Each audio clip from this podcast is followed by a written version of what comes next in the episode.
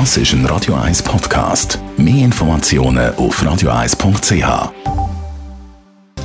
Netto, das Radio 1 Wirtschaftsmagazin für Konsumentinnen und Konsumenten.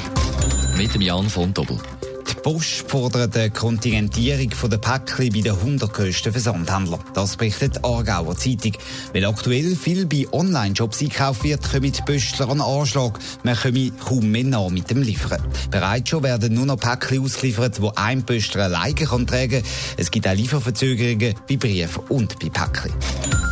In Krisensituationen ist die Nachfrage nach Gold traditionell hoch und das zeigt sich auch jetzt. Grosse Edelmetallhändler berichten schon von Schwierigkeiten beim Nachschub von Goldmünzen und Goldbarren. Das auch, weil neben der gesteigerten Nachfrage das Angebot kleiner geworden ist. Die grossen Goldverarbeiter sind seit anderthalb Wochen teilweise ausgefallen wegen Corona-Massnahmen, berichtet das Handelshaus Heraeus.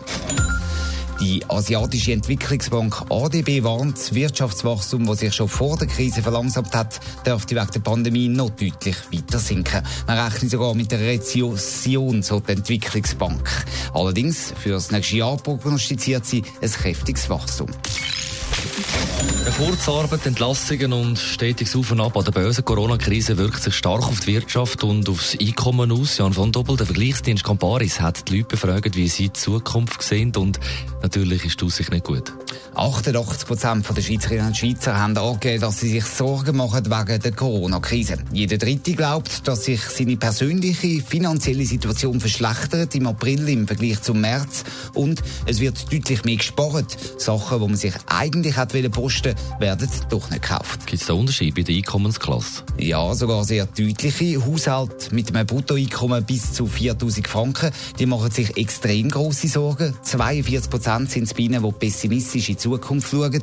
Bei Einkommen über 8000 Franken ist knapp die Hälfte davon, also deutlich weniger. Und ebenfalls spannend, Leute, die alleine leben, die sind auch deutlich pessimistischer als Leute, die sich den Haushalt teilen. Wir haben erst wenige Wochen den Lockdown. Der könnte ja noch länger anhalten. Was hat das für Auswirkungen? Je länger die Ausnahmesituation anhalten, desto stärker sind auch die Auswirkungen bei den Leuten selber. Das sieht man in der Bevölkerung deutlich.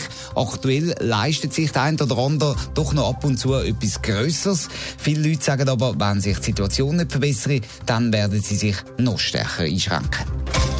Netto, das Radio 1 Wirtschaftsmagazin für Konsumentinnen und Konsumenten.